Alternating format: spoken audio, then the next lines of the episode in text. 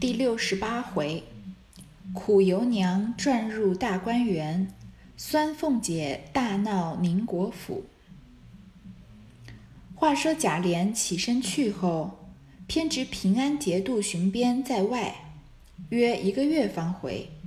贾琏未得确信，只得住在下处等候。及至回来将回来相见，将事办妥，回程已是将两个月的限了。还记得贾琏九月、十月的时候要再去一趟平安州吗？结果他这次去啊，这个平安节度使他正好在外面出差，出差了一个月才回去。那那个时候通信不发达，也不可能发个短信跟贾琏说什么时候回来，所以贾琏不知道他什么时候回来，只好就住在那个平安州那里，等这个节度使回去。然后等到节度使回来再相见的时候呢，把事情办完啊，回程已经过了两个月了。就在这两个月里面啊，我们这。回的内容被触发了，就是这个尤二姐啊要被王熙凤呃骗进大观园里了，说或者说是骗进贾府了。谁知凤姐心下早已算定，只待贾琏前脚走了，回来便传各色匠艺，收拾东厢房三间，照依自己正室一样装饰陈设。至十四日，便回明贾母、王夫人。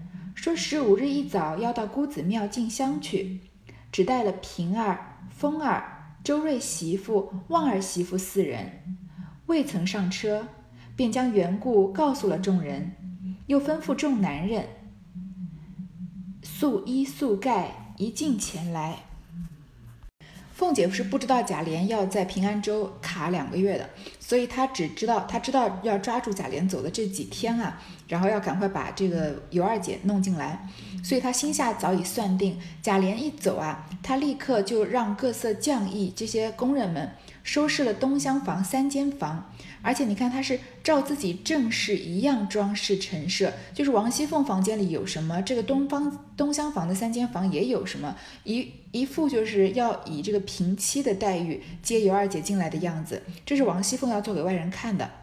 然后到十四日啊，他就跟这个贾母、王夫人说，他说他明天呢，第二天要去姑子庙进香去，要去上香，就只带了一些贴身的媳妇，还有这个平儿和风儿贴身的丫鬟。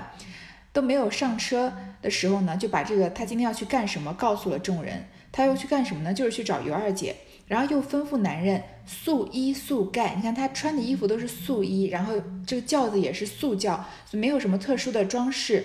为什么呀？这我们很快就知道了。然后呢，就去往尤二姐那里一进前来。星儿引路，一直到了二姐门前叩门，鲍二家的开了。星儿笑说。快回二奶奶去，大奶奶来了。鲍二家的听了这句，顶梁骨走了真魂，忙飞跑进内报与尤二姐。尤二姐虽也吃惊，但已来了，只得以礼相见。于是忙整衣迎了出来。至门前，凤姐方下车进来。尤二姐一看，只见凤姐头上皆是素白银器。身上月白缎袄，青缎披风，白绫素裙，眉弯柳叶，高吊两两梢，目横丹凤，神凝三角，俏丽若三春之桃，清素若九秋之菊。周瑞、旺儿二女人搀入院来，尤二姐陪笑忙迎上来万福，张口便叫：“姐姐下降。”不曾远接，望恕苍宝之罪。说着便扶了下来。凤姐忙陪笑还礼不迭，二人携手同入室中。星儿已经被凤姐治得服服帖帖了，她就带着凤姐啊到尤二姐那里去叩门。鲍二家的不是在伺候尤二姐他们吗？星儿一看到她啊，笑说：“其实星儿也知道这不是好事，但是因为王熙凤在她身后，所以她笑着说。”快回二奶奶去，大奶奶来了。你看这话一说就很有呃玄机了，因为他们不让叫，不让这个叫尤氏这个二奶奶，从来一直就以奶奶相称。这次呢，王熙凤在背后，所以要在她面前说回二奶奶去，大奶奶来了。那鲍二家的听到这句啊，知道大难临头，王熙凤找上门来了。那王熙凤是什么样子的人？这些仆人是最知道的。他吓得呀，顶梁骨走了真魂，好像他的这个七这个七魂六魄啊，随着他的脊梁骨就给飞跑了。然后他就跑进去啊，报给尤二姐。尤二姐呢也很吃惊，但是她毕竟没有见过王熙凤，她不知道王熙凤到底有多可怕，所以她只是在别人的眼耳里，这个听过别人的口中传过这个话。那既然人已经找上门来了，她也没有办法。还记得以前这尤二姐和尤三姐对话的时候，他们就说吗？那如果他真的来了，那我就以礼待他，他也挑不出什么毛病来。所以尤二姐一直就是以这样的呃这个方针贯彻始终的。所以王熙凤来了，她就以礼相见，整衣迎了出来。然后到门前啊，王熙凤下车来。一看啊，王熙凤穿的非常的素净。其实她平时在贾府倒不见得这么素净，因为这次要在呃尤二姐面前演戏，所以她头上啊是素白的银器，身上没有什么。还记得王熙凤一开始出场，在林黛玉进贾府的时候，她是那种就是满身就是这个招蜂引蝶的这样的打扮，就是五彩缤纷的，头上都是金饰。这次她身上穿的白，呃，头上是素白的银器，身上穿的是也是白色的缎袄。披风也是青缎披风，基本上就是白色和藏蓝色为主轴的，还有白绫素裙。她的长相呢，这个眉弯柳叶是柳叶眉弯弯的，高调两梢，有一点吊，因为她是王熙凤是丹凤眼，我们都知道嘛，所以她的眉也是往上吊的。目横丹凤，神明三角，眼睛非常有神，俏丽若三春之桃，清素若九秋之菊。王熙凤长相是比较这个浓颜型的美人，所以她的美啊俏俊俏美丽，好像阳春三月的桃花一样，那么妩媚，那么鲜艳。那清素呢，她打扮的又非常的素净，所以又像清闲高雅，又像九月的菊菊花一样，非常的呃有神韵，有一身傲骨。这是以尤二姐的眼睛来看王熙凤。那周瑞和旺儿呢，呃搀她搀着王熙凤进了尤二姐的院子。尤二姐就赶快啊，笑着迎上来万福，就向王熙凤行礼，张口就叫她姐姐，说姐姐下降，你屈尊玉贵啊，来我这里不曾远接，我没有出门迎，望恕仓宝之罪。我我基本上确定这个仓宝是仓促的这个误写了，在不知道是《红楼梦》这个版本的误写，还是我这个版本的误写，那就是希望你能饶恕我仓促的罪名。然后呢，就深深的向王熙凤行礼。凤姐呢，忙陪笑还礼不迭。你看这里好像一派和乐景象啊。嗯，尤二姐迎出来，深深的向王熙凤行礼，王熙凤就陪着笑，一直还礼。最后两个人携手同日同入室中，好一副这个姐妹情深的景象。凤姐上座，尤二姐命丫鬟拿褥子来，便行礼，说：“奴家年轻，亦从到了这里之事。”凡事皆系家母和家姐商议主张。今日有幸相会，若姐姐不弃奴家寒微，凡事求姐姐的指示教训，奴亦倾心吐胆，只服侍姐姐。说着，便行下礼去。凤姐儿忙下坐以礼相还，口内忙说：“皆因奴家妇人之见。”一味劝夫慎重，不可在外棉花卧柳，恐惹父母担忧。此皆是你我之痴心，怎奈二爷错会我意。棉花素柳之事，瞒奴或可；今娶姐姐做二房之大事，一人间之大礼，亦不曾对奴说。奴亦曾劝二爷早行此礼，以备生育。不想二爷反以奴为那等嫉妒之妇，私自行此大事，并不说之，使奴有冤难诉，为天地可表。前于十月之先，奴已封闻，恐二爷不乐，虽不敢先说。今可巧远行在外，故奴家亲自拜见过，还求姐姐下体奴心。启动大骂挪，应该是启动大驾吧。启动大驾挪至家中，你我姊妹同居同处，彼此核心健劝二爷，慎重事务，保养身体，方是大礼。若姐姐在外，奴在内，奴虽愚见不堪相伴，奴心又何安？再者，使外人闻之，亦甚不雅。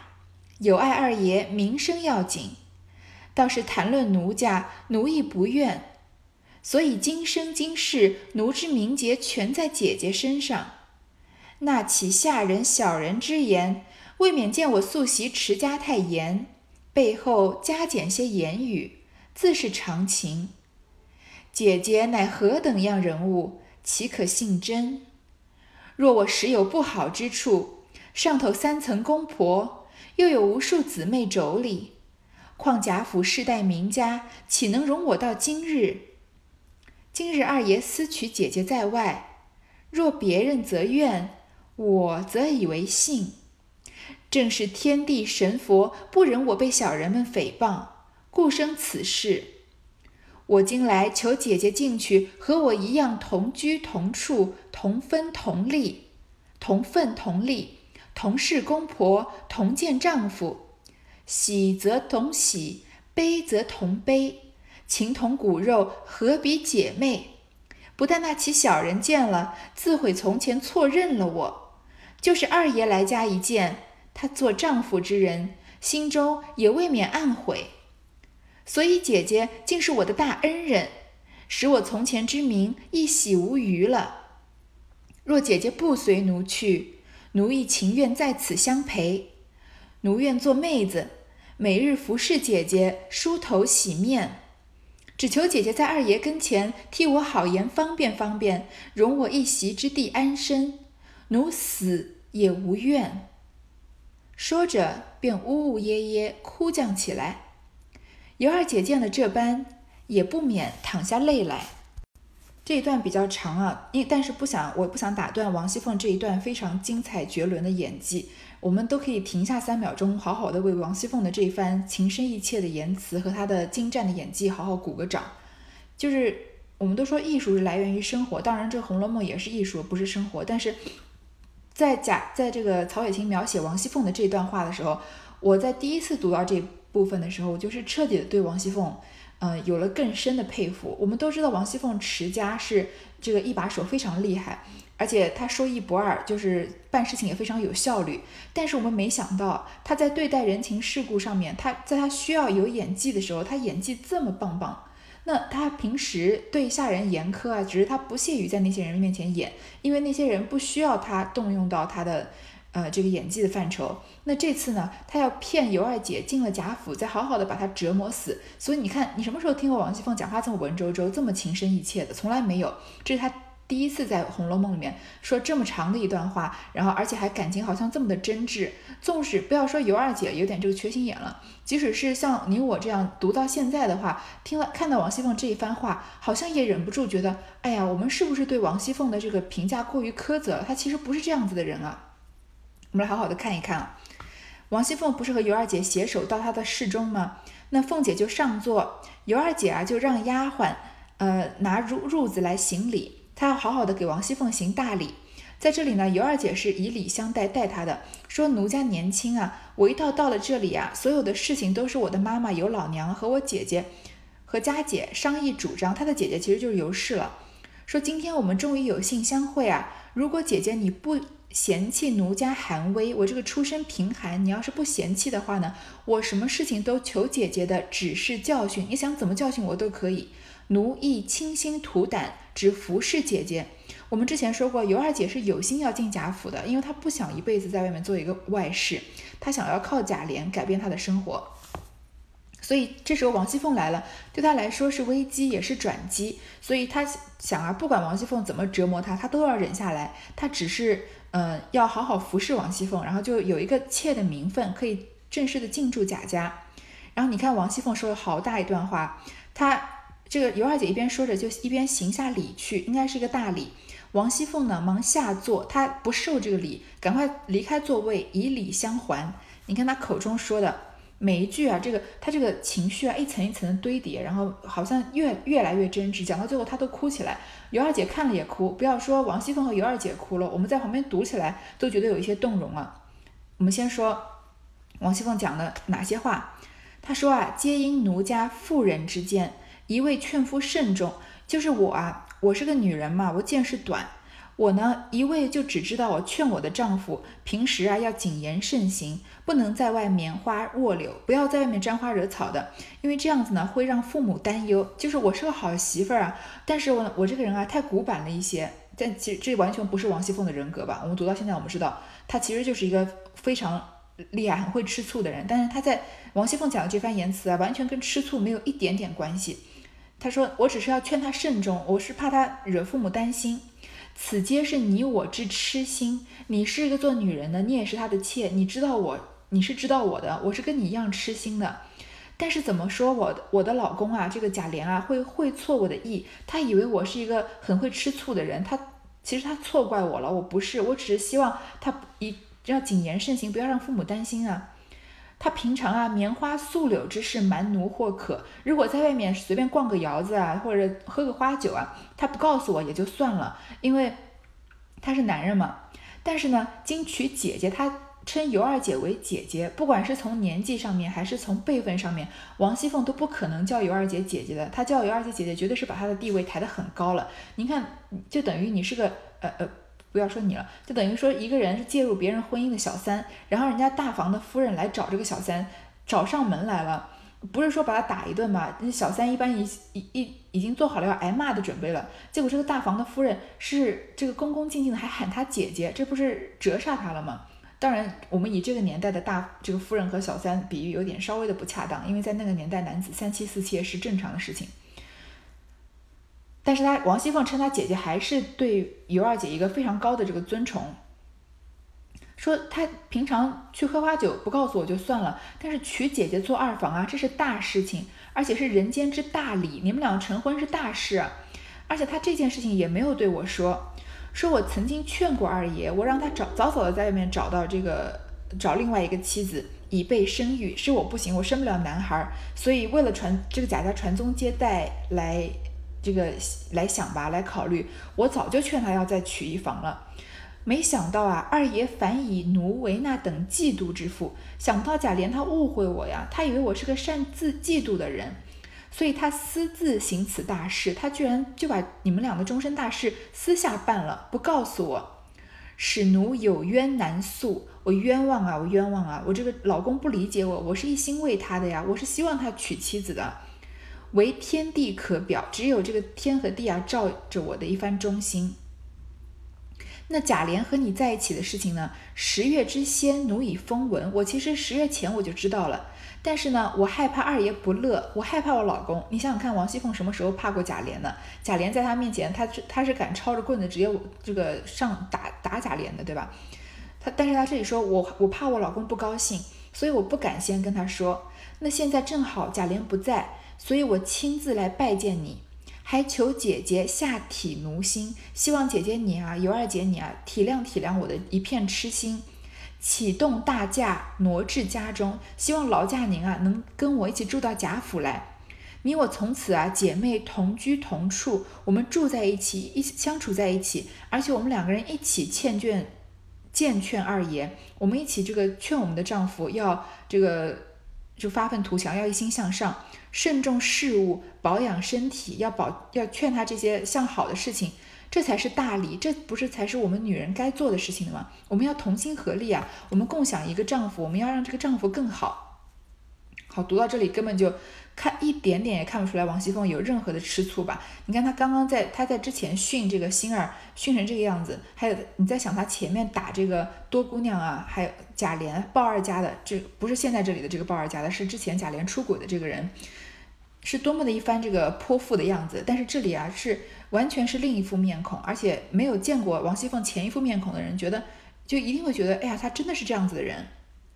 说如果姐姐在外，奴在内，奴虽愚见不堪相伴，奴心又何安？如果你一直在外面做外事，那我在贾府里面，我虽然又蠢又笨吧，但是我不能跟你相伴，那我心不安啊。再者啊，这个外人知道了，亦甚不雅。别人知道贾琏在外面有个二房啊，也不是什么好听的事情。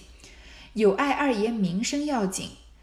这当然，我担心的不是说我的名声，我担心的是贾琏的名声，因为他在外面有外事嘛，不娶进来。如果谈论我呢，奴亦不愿，我倒是没有什么关系的。所以今生今世啊，我的名节全在姐姐身上。这是把这个尤二姐架到一个位置，让她下不来了。说如果你不来的话，你就等于我的名节就毁了。那岂那岂下人小人之言？你平常是不是听到一些关于我的风言风语啊？说我这个人是不是很严肃啊？是不是很爱吃醋啊？但是那些是下人小人的言语啊。他们是因为我平常素习持家太严，我因为操持贾家，我担着这个贾家的重担，所以有也许也许有的时候对下人严厉了一些。那这些小人可能是看不惯我，所以在背后加减些言语，这个夸大了我这个事实，也是常情。姐姐乃何等样人物，岂可信真？姐姐，你这样子的人，不可能这个听信小人的话吧？这样子一下子，之前所有说王熙凤不好的那些人，不管是鲍二家的呀、星儿啊、龙儿，他们只要是尤二姐听过的那些话，她都会觉得啊，那果然是下人小人之言。我现在眼前看到的王熙凤，不是像他们讲到的那样子呀。若我实有不好之处，如果我真的不是。不好的话，我上头三层公婆，我有自己的公婆，还有这个贾府的老太太也在那里，又有无数的姐妹妯娌，还有这个别的媳妇儿呢。而且贾府是世代名家，怎么可能容我到今日呢？如果真的不是个好人的话，我早就被休了呀。今日啊，二爷私娶姐姐在外，今天这个贾琏把你娶了当外室。如果别人一定会怨恨，别的女人一定是会吃醋的，但我不一样，我不仅不吃醋，不仅不怨恨，我则以为幸，我还觉得这是一件天大的好事呢。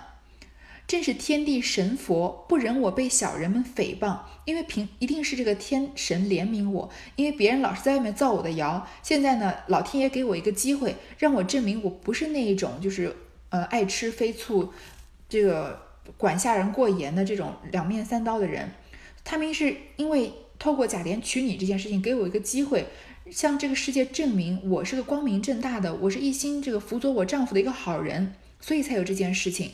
所以我今天来求姐姐，我来求你啊，你进去贾家跟我一起同居同处，同分同利，同是公婆，同见丈夫，我们住在一起，相处在一起，我拿什么份力，你也拿什么份力，就是说你不要讲什么妻啊妾的，我是妻，你也是妻，我们俩的份力都一样。我们俩住的地方也一样，我们共同侍奉侍奉公婆，而且一起劝谏我们的丈夫。喜则同喜，悲则同悲。我们开心不开心都在一起。我们要情同骨肉，何比姐妹？我们像姐妹一样这么亲密。这样子的话，那些小人看到了，他们一定会后悔从前错认了我。不要说那些小人了，就是二爷回家，贾琏回家看到啊。他作为丈夫的，他心中也会暗悔，他之前错怪我了，他背着我娶你啊，是不信任我。他想现在回家看到我们两个人相处的这么好，他一定也会后悔错怪我了，不应该瞒着我的。所以姐姐你啊，你竟是我的大恩人，使我从前之名一洗无余了。你要是来贾府啊，你就给我一个机会，让我洗刷之前别人对我的误会了。如果姐姐你不，你看他最后这句话说的更狠，如果你不随奴去，你不跟我去的话。那我也不走了，我就住在你尤二姐的院子里，我就侍奉你，而且我不仅侍奉你啊，我要做我要做个妹子，我要做你妹妹，我每天服侍姐姐你啊，梳头洗面，我就做你这个最低等的丫鬟，只求你在二爷跟前啊，替我好言方便方便，就是替我讲好讲几句好话，让他不要再误会我，让我有一席之地安身，这样子的话，我就死而无憾了。说着呢，就呜呜咽咽地哭起来了。尤二姐这样见到这样，不免也淌下泪来。王熙凤这一段演戏真的是让人这个拍手叫绝。这个王熙凤的这个演技，可能摆到今天很比很多的演员都要强很多倍了。现在演技不怎么样的人也能当演员，而王熙凤在那个时候绝对是不用上电视，也就是为了自己的生活，也能演出这么精彩的一出戏，讲话这么情真意切。尤二姐是真情实感的哭了，我们作为观众都忍不住想要真情实感的为王熙凤哭上一场。她一个这么苦命、这么贤惠的一个妻子，居然被自己的丈夫、被世间上的人误会到这个地步，所以她要亲自来求这个丈夫在外面的外室，求他回去自己的府府里面，好给自己证明洗，给他这个一个洗刷冤屈的机会。这样子你能不去吗？你是尤二姐，你能不去吗？你不去啊，他就说你不去，那我也不回去了，我就在这里侍奉你。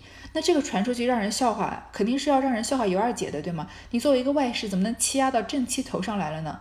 你看看周姨娘和王夫人的这个关系，她是绝对在王夫人面前不敢多说一句话，不敢这个，呃，多喘一口气的，就有点什么小事啊，赶快要上赶着过来巴结王夫人的。结果下走到王熙凤这边，她居然要住在外面伺候这个尤二姐，那其实这是对尤二姐的这个名声一个很大的一个，呃，应该算是一个损伤了。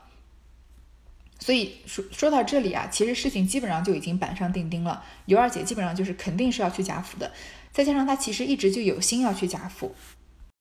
所以这件事情基本上就水到渠成了。二人对见了礼，分序坐下。平儿忙也上来要见礼。尤二姐见她打扮不凡，举止品貌不俗，料定是平儿，连忙轻声挽住，只叫妹子快休如此，你我是一样的人。凤姐忙也起身笑说：“折死她了。”妹子只管受礼，她原是咱们的丫头，以后快别如此。说着，又命周瑞家的从包袱里取出四匹上色尺头，四对金珠簪环为拜礼。尤二姐忙拜寿了，二人吃茶，对诉以往之事。凤姐口内全是自怨自错，说怨不得别人，如今只求姐姐疼我等语。两个人见了礼啊，再坐下来，平儿也来见礼，因为平儿是贾琏的通房大丫头，所以她也要给尤二姐见礼的。尤二姐看到她的打扮和举止呢，就知道她应该是平儿了，因为之前从星儿这些人口中听说过，然后就轻声挽住，说：“妹子快休如此，你不要跟我行礼啊，你我是一样的人，我们都是妾，我们都是这个贾琏的小老婆，你不要跟我行礼。”凤姐也起身笑着说：“啊，折死他了！他哪能跟你是一样的人啊？你这样真是折折他的寿了。你只管受他的礼，他呀是我们的丫头，以后快别如此。”听到这里，如果你是平儿，你心里面会不会有一丝很这个不甘心啊？凡事有个先来后到，这个平儿怎么说也是比尤二姐先进门的。尤二姐说他们是一样的人，本来就是对的。那。说现在王熙凤说不不不，她只是我们俩的丫头。你看平儿这么一片痴心的对王熙凤，现在进来一个尤二姐，就变成她要伺候两个人了。而且平常啊，这个平时贾琏和王熙凤生气的时候，也会拿平儿出气。如果你是平儿，你会不会很不甘心，很想要报复，跟有一天会爆发？但是平儿不是这样子的人，她就是真心的一片痴心，彻底站在王熙凤阵营，辅佐王熙凤的。王熙凤说着呢，又命周瑞家的把一些礼物拿给这个尤二姐，一些这个尺头、这个布啊，还有金簪环啊。尤二姐拜寿了，继续继续再说啊，以往之事。凤姐口内啊，全是自怨自错，全是怪自己，说不能怪别人。现在我只求姐姐你疼我就好了。尤二姐见了这般，便认作他，便认他做是个极好的人。下人不遂心诽谤主子，亦是常情，故倾心吐胆续了一回，既把凤姐认为知己，又等周瑞等，又见周瑞等媳妇在旁边称扬凤姐素日许多善政，只是吃亏心太吃了，惹人怨恨。又说已预备了房屋，奶奶进去一看便知。尤氏心中早已要进去同住方好。今又见如此，岂有不允之理？便说：“原该跟了姐姐去，只是这里怎样？”凤姐道：“这有何难？姐姐的香笼细软之物，着小厮搬了进去，这些粗夯货要他无用，还叫人看着。姐姐说谁妥当，就叫谁在这里。”尤二姐忙说：“今日既遇见姐姐。”这一进去，凡事只凭姐姐料理。我也来的日子浅，也不曾当过家，事事不明白，如何敢做主？这几件香笼拿进去吧，我也没有什么东西，那也不过是二爷的。尤二姐看到王熙凤啊这么情真意切，就从心底里以为王熙凤是个很好的人，所以她就听听听进去了王熙凤的话，觉得这些下人啊不遂心。要被主人指使，所以诽谤主子也是常情，所以倾心吐胆对王熙凤啊，就这个交浅言深，就开始诉起衷肠来了，续了一回，把凤姐啊认为是知己了，而且又看到周瑞等媳妇在旁边啊称扬王熙凤，平常很多善政，做了很多好事，只是吃亏心太吃了。你看，所以王熙凤为什么只带她的几个亲信啊？因为这几个亲信是最会看王熙凤脸色的，所以王熙凤说什么，他们就会一定会帮衬着说话。就他们就帮着王熙凤，就说只是她心太痴，别人是怨恨她。又说呢，已经预备了房屋，奶奶进去一看便知。你看到你的房间，你就什么都知道了。那尤氏心中早已经拿定主意，要跟着王熙凤一起回贾府了，所以怎么可能不答应呢？就说啊，我本来就是应该跟你去的，但是这里怎么办呢？凤姐说啊，也没有什么难事，姐姐的香笼细软之物，你的东西啊，让小厮搬过去。这些粗夯货啊，要他也没用。这在这里的其他东西呢，你就叫人看着。姐姐说谁妥当，就叫谁在这里。尤二姐就赶快回说：“今天我既然遇到了姐姐你啊，我一进去贾府，所有的事情呢都凭姐姐料理了，我呢就服侍你了。而且我来的日子浅，我也没当过家，什么事情都不明白，我怎么敢做主呢？就随便拿就拿几件香笼进去吧，就带几箱子东西进贾府。我呢也没什么东西，那也不过是二爷的。你记好这句话。”贾琏平常给了尤二姐不少东西，每个月给她这个生活费以外，还肯定送她不少东西。所以这里尤二姐说出来，我没什么东西，这些东西不过就是二爷的。王熙凤接下来就要打这些东西的主意了。好，话说到这里呢，尤二姐就已经决定了跟着王熙凤进贾府了。这里也就开始她这个走向死亡的这个悲剧了。好，这段我们就先读到这儿。